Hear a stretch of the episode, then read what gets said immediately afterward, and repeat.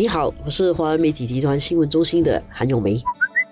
你好，我是学生报主编陈能端。过去的一两周哦，特别有意思，突然间很多历史知识要重新回来了。其实那个事情是从五月三十一号，李显龙总理在 Facebook 上发了一篇泰国前首相布勒姆的一个吊唁的一个文。李显龙总理呢，他是对布勒姆失事呢，他是表达深切的慰问。当中呢，他就提到这个布勒姆担任泰国首相的期间呢，也就是一九八零年至一九八八年的时候，他对本地区做出的这个贡献，那正是当。时这个亚细安五国，也就是新加坡、马来西亚、印度尼西亚，还有菲律宾和泰国，竭力反对这个越南侵占柬埔寨以及他所扶持的这个傀儡政权。那问题就出现在这个侵占、侵占两个字，就是说，因为总理在之后的香格里拉对话上，他的主题演讲中也有提到说，越南侵占柬埔寨的时候，亚细安的立场我们是反对的。这么一说呢，越南就不高兴了嘛，因为现在大家都是和平的，亚细安已经扩大到十个成员国了，然后。然后越南跟柬埔寨都是亚细安成员，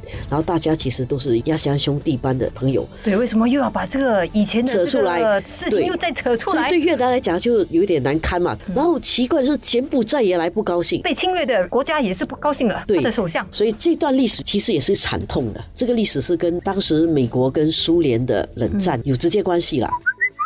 本来的越南分裂成北跟南，北跟南，然后后来呢，苏联支持的越南共产党统一了越南，他们的野心就开始变大。柬埔寨的情况呢，是当时是红高棉政权，红高棉是受到中国的共产党支持的，所以两边都是共产党。但是红高棉其实是一个很可怕的政权，他在柬埔寨国内就屠杀了两百万人。然后亚细安当时支持的那个柬埔寨的流亡政府，后来越南他就去侵占了这个柬埔寨，然后就把红高。棉政权推翻了，所以从某个程度来讲，越南是协助了柬埔寨人推翻了一个非常残酷的政权。但是其实越南入侵的这个意图并不是光彩的，他并不是为了去解救柬埔寨人、推翻红高棉的，他当时是因为他的野心的扩大，所以他进军了这个柬埔寨。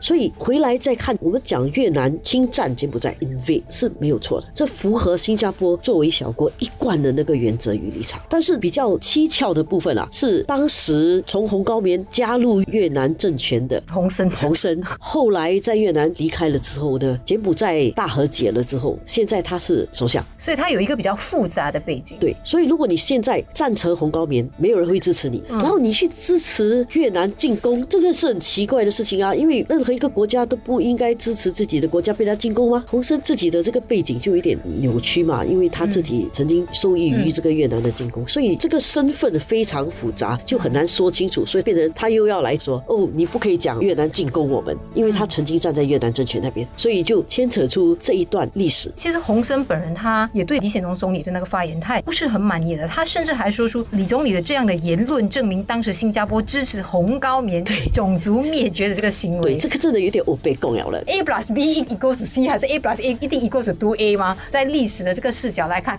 如果你没有去正确的把这些东西放在一个正确的位置上面，过了很多年之后，真的很容易模糊别人的视线。对，所以在这个论述上变成明明我们坚持立场讲的事情，突然间好像错了，而且好像新加坡是一个不可理喻的国家。当时柬埔寨跟越南的纠纷跟大国博弈是有很密切的关系的，是共产政权跟非共国家之间也是有一个摩擦。就是你选边站的那个意味是很浓厚的，就是要红或者你就是不红。但是当时红还有分苏联的红还是中国的红哦，所以现在这个情况也是碰到一个大国博弈的边缘了了。因为美国跟中国之间的这个博弈已经到了一个边缘的，然后美国是一直在拉拢他的盟友，中国其实在一定程度上也在拉拢他的盟友，而新加坡一直强调我们是不选边的。发生了这些越南跟柬埔寨的领导人出来批评我们之后，我们也很快的做出回应。其实是因为我们有一贯的立场，因为这一贯的立场就是我们作为一个小国，有些原则我们是不可以后退。对，因为如果我们让步了，我们基本的利益我们无法保障。坚定的立场其实是面对大国力量最好的防卫，因为只有你立场坚定，你在任何情况底下你都可以用这个立场去说明，然后人家就不会觉得说我我可以用短期的利益来收买你，而你的立场。其实是要经过你的长期利益的一个思考而坚定下来的。然后新加坡一下来的立场，就是在任何情况底下，我们坚守了新加坡利益，然后我们不会选边。我们还有另外一个例子可以说明我们新加坡非常坚持立场。建国总理李光耀跟苏哈多关系最好的时候，印尼进攻东帝汶，当时印尼是成功的拉拢了亚细安另外的三个国家支持他，但是在投票的时候，整个亚细安都赞同印尼入侵东帝汶，只有新加坡是选择弃权的。所以新加坡立场一直都是这样的，我们不会支持权利而已，我们支持的是一个原则。国际法它讲究的是一种 consistency，对你要怎么在这个国际法上面站稳你的立场，就是你的国家无论是对于领土或者是对于你自身的利益，你要非常的 consistency。对，就 rule by law 或者是 rule base。rule 是那个最有原则的一个东西。当然，如果你的 rules 可以与时俱进，但是这个 rules 不能够说变就变，它必须要有一个理性的一个思辨的过程之中才能够定下的这个 rules。所以这个是我们一贯的原则。